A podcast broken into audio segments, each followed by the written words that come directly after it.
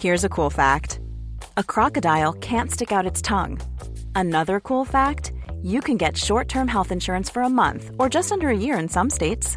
United Healthcare short term insurance plans are designed for people who are between jobs, coming off their parents' plan, or turning a side hustle into a full time gig. Underwritten by Golden Rule Insurance Company, they offer flexible, budget friendly coverage with access to a nationwide network of doctors and hospitals. Get more cool facts about United Healthcare short term plans at uh1.com. Les policiers mobilisés dans toute la France à six mois des Jeux Olympiques, les forces de l'ordre ont exprimé leur inquiétude à l'approche de cet événement. Les fonctionnaires de police en ont ras-le-bol d'être sur tous les fronts tout en étant attaqués, agressés ou encore insultés. Notre reportage dans un instant. Grosse frayeur dans un lycée d'Angoulême en Charente. Un élève et une enseignante ont été blessés ce jeudi matin lors d'une intrusion. Deux individus masqués ont pénétré dans l'établissement avant de prendre la fuite. Les élèves et le personnel ont dû être confinés dans l'école. Emmanuel Macron et Rachida Dati à Clichy-sous-Bois ce jeudi, une visite symbolique et politique pour mettre en avant l'émancipation par la culture. Le chef de l'État et sa ministre ont, ont, notamment visité les ateliers Médicis sur place. Nous avons suivi ce déplacement. Et enfin, le prince William, au chevet de son épouse Kate Middleton, est hospitalisé depuis mardi dans une clinique londonienne. L'état de santé de cette figure de la monarchie britannique provoque une grande inquiétude dans le pays. Les précisions de notre correspondante à Londres à la fin de ce journal.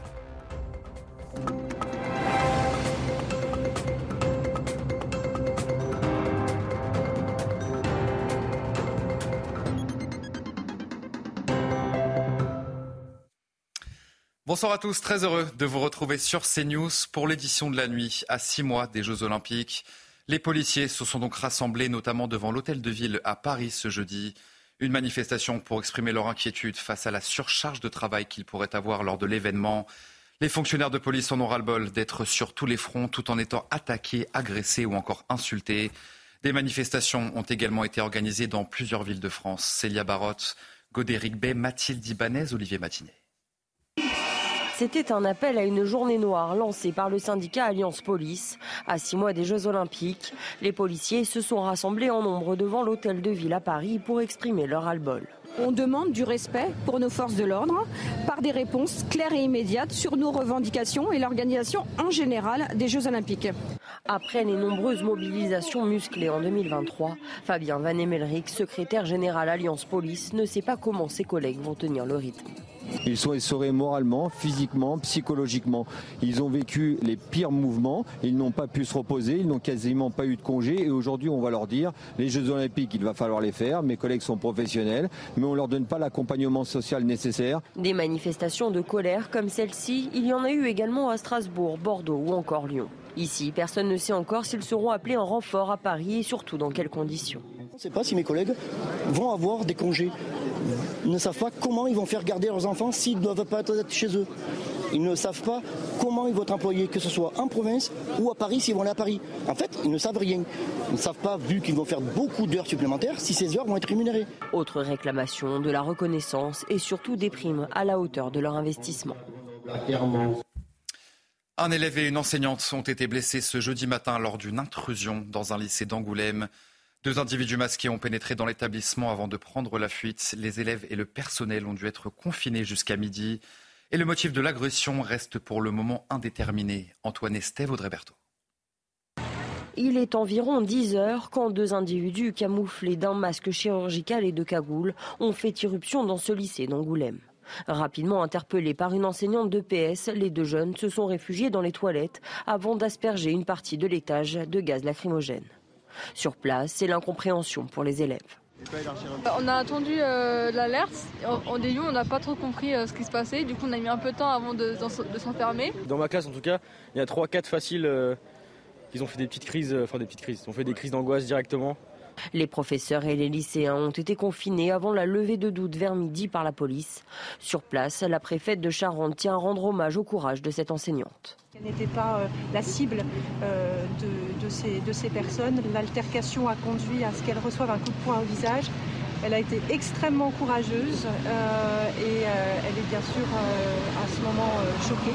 Les deux individus ont réussi à prendre la fuite. Leur identification est actuellement en cours. Restera à déterminer aussi les motivations dans dans cette, dans cette intrusion et cette, je dirais, agression. Le lycée a mis en place une cellule d'écoute. Et puis dans la cité phocéenne, les dealers font leur retour près de la porte d'Aix. Pourtant, il y a trois mois, une présence policière renforcée avait permis d'éloigner les trafiquants de drogue. L'université d'Aix-Marseille avait même évoqué la possibilité de fermer face à cette insécurité. Et avec ce retour des dealers, les étudiants et les riverains vivent aujourd'hui dans l'angoisse. Laure Para avec Audrey Berthaud. Contraint d'enjamber des seringues pour rentrer chez soi, c'est le quotidien des habitants et des étudiants de la porte d'Aix. Chaque soir, dans ce quartier étudiant, des jeunes sont obligés de passer par des points de deal. Jean-Baptiste Rivoilan, conseiller métropolitain délégué à la sécurité, alerte sur la situation. Vous avez des marchés sauvages qui se mettent au milieu de, la rue et qui se mettent sur les trottoirs où vous ne pouvez plus sortir de chez vous. Et si vous avez le malheur de franchir euh, maladroitement euh, ce marché sauvage, eh ben on vous insulte, on vous menace. Et voilà le genre de quotidien que les gens vivent. Ensuite, en ce qui concerne les étudiants, bah, c'est la même chose, mais c'est quand ils arrivent pour travailler, le matin et quand ils ressortent le midi pour se restaurer ou quand tout simplement ils sortent le soir et qu'ils rentrent chez eux. Un quotidien insupportable pour ce conseiller municipal qui appelle la mairie à agir rapidement. Ce que je demande à la mairie, c'est de développer le réseau de caméras, ce qu'ils n'ont jamais voulu faire. C'est de faire de la présence en permanence sur la ville pour euh, augmenter la sécurité des gens. C'est vraiment les deux priorités que je demande euh, à la mairie aujourd'hui. Sur la plateforme X, la préfète de police des Bouches-du-Rhône a annoncé intensifier la lutte contre la délinquance avec de nouvelles méthodes et des moyens supplémentaires comme des brigades pédestres ou encore des commissariats mobiles dans tous les quartiers de Marseille.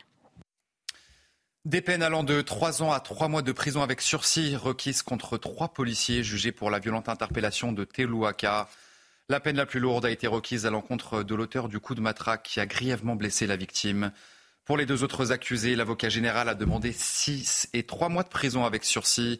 Le verdict sera rendu ce vendredi. Noémie Schulz aux assises de Seine-Saint-Denis pour CNews. Les mots de l'avocat général claquent. Il dénonce le comportement inacceptable des trois fonctionnaires. Un policier a le droit d'utiliser la violence, rappelle le magistrat, mais ce droit n'est pas absolu. Ce coup de bâton de défense télescopique, explique-t-il, n'était ni légitime ni proportionné. Il est porté alors que Théo Louaka s'agrippe à un muret. Il n'est plus violent à ce moment-là. Le rôle d'un policier, c'est d'interpeller, oui, mais pas à n'importe quel prix, pas dans n'importe quelles conditions.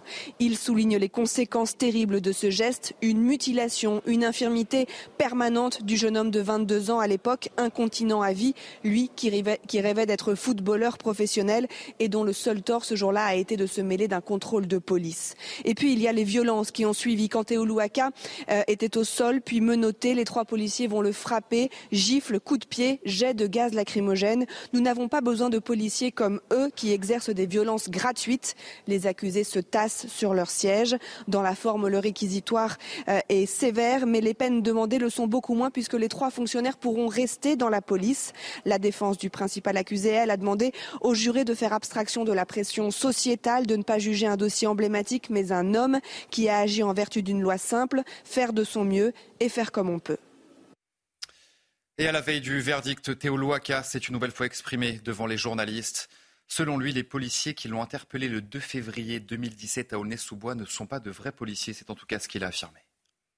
Là, je suis plus inquiet pour la France. Parce que comme on la dépeint durant le, projet, durant le procès, pardon, je n'ai pas, je suis pas dans le milieu de la police, moi. Moi, je suis un, foot, un, sportif, je suis quelqu'un qui n'est pas en contact avec la police. Mais, mais, pour les gens lambda qui sont en contact avec la police, tomber sur ces fonctionnaires-là, je suis triste. Et ce ne sont pas des policiers. Parce qu'un policier n'aurait jamais fait ce genre de choses. Quand on fait ce genre de choses-là, et qu'en plus on vient à la barre et qu'on ment, et qu'on ne respecte même pas la grandeur de la cour d'assises, c'est très très inquiétant. Pour sa première sortie sur le terrain depuis le remaniement, Emmanuel Macron s'est rendu à Clichy-sous-Bois avec sa nouvelle ministre de la Culture, Rachida Dati. Une visite symbolique et politique pour mettre en avant l'émancipation par la culture. Emmanuel Macron et Rachida Dati ont notamment visité les ateliers Médicis. Thomas Bonnet et Jean-Laurent Constantini ont suivi cette visite pour CNews. Une visite symbolique et politique pour son premier déplacement depuis le remaniement ministériel. Emmanuel Macron a décidé de se rendre ici à Clichy-sous-Bois en Seine-Saint-Denis aux côtés de la nouvelle ministre de la Culture Rachida Dati. Ils ont visité les ateliers Médicis, rencontré ceux qui participent, notamment les jeunes des quartiers de Clichy et de Montfermeil. L'idée, selon l'Elysée, était de mettre en avant l'émancipation par la culture et ça tombe bien parce que c'est justement ce que doit incarner la nomination de Rachida Dati. Visite aussi euh, politique parce que justement Rachida Dati est une prise de guerre à la droite. Elle qui a encore une fois annoncé cette semaine qu'elle comptait briguer la mairie de Paris en 2026. C'est donc aussi un message qu'a envoyé le président de la République en s'affichant à ses côtés. Message qu'a sans doute reçu une des participantes à cette visite, une certaine Valérie Pécresse, présidente de la région Île-de-France. Et toujours à l'occasion de cette visite à Clichy-sous-Bois, je vous propose de regarder cette séquence une femme s'est adressée à Emmanuel Macron et surtout à Rachida Dati. Regardez. Ça me touche au regard de mon histoire familiale, en fait, de rencontrer un président de la Ve République et vous, Madame la Ministre, qui est littéralement iconique. J'ai grandi avec vous, avec votre image, et peut-être que vous avez aussi permis à des jeunes comme moi, issus des quartiers défavorisés, d'espérer, d'avoir envie et de réussir. Non, mais de dire que c'est pour vous surtout. C'est le programme du président de la République. Oui, bien sûr.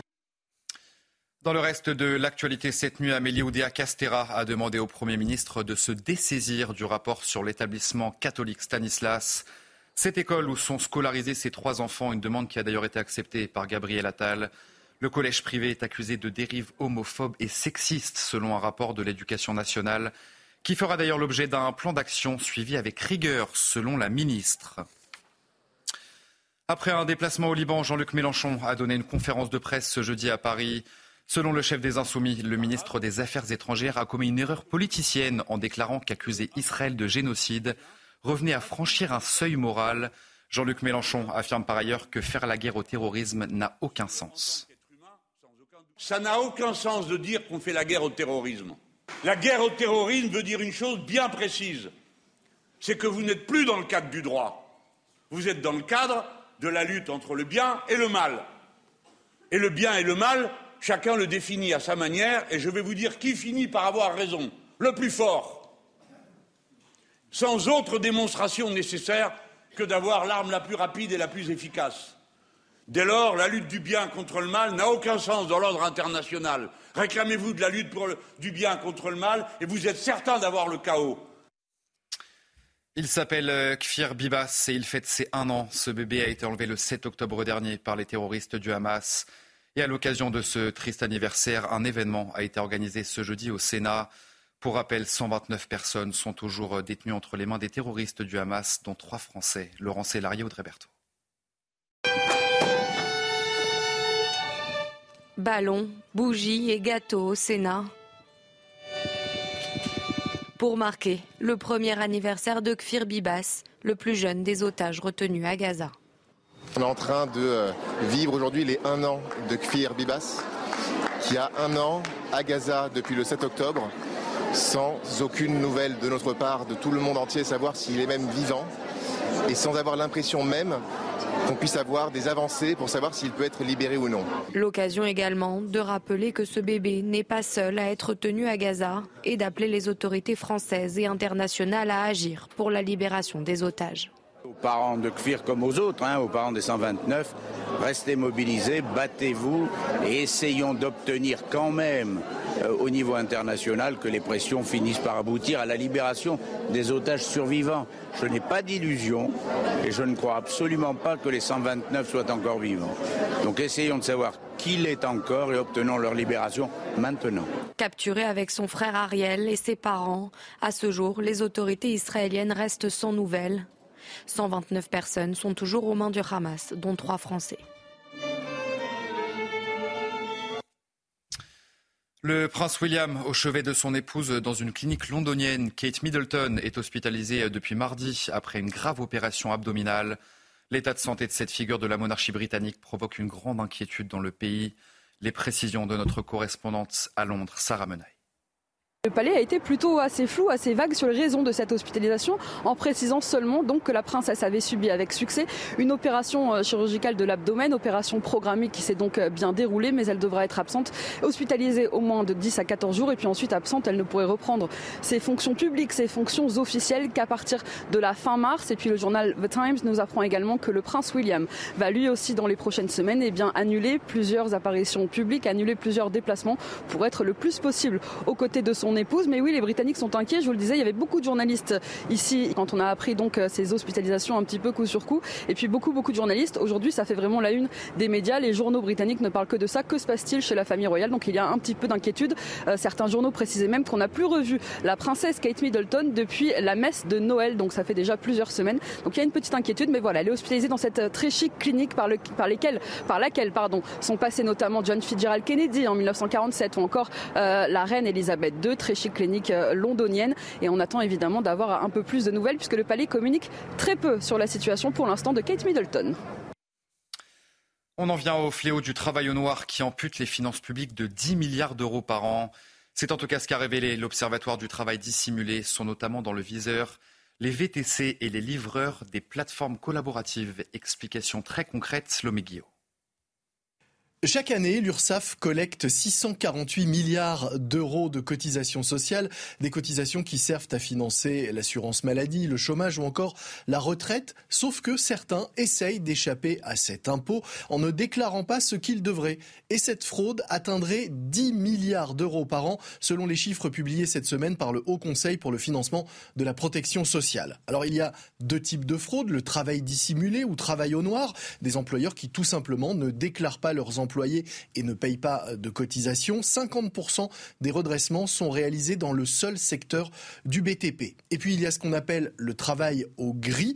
On déclare, mais seulement une partie de ce qu'on devrait afin de minorer les cotisations. Évidemment, ça reste de la fraude. Ce travail au gris représente une part importante hein, des fraudes constatées et notamment le fait des auto-entrepreneurs qui travaillent pour les plateformes type euh, livreur euh, de repas ou encore chauffeur VTC pour les chauffeurs VTC, on estime qu'ils ne paieraient que 38% des cotisations dues, soit un taux de fraude de 62%. Pour les livreurs, c'est encore pire, 30% de cotisations payées seulement et 70% de fraude. Alors, pour tenter de juguler ce phénomène, les plateformes vont avoir l'obligation de prédéclarer le chiffre d'affaires réalisé par leurs prestataires afin de s'assurer qu'ils payent bien ce qu'ils devraient payer et déclarent bien les montants et les gains touchés.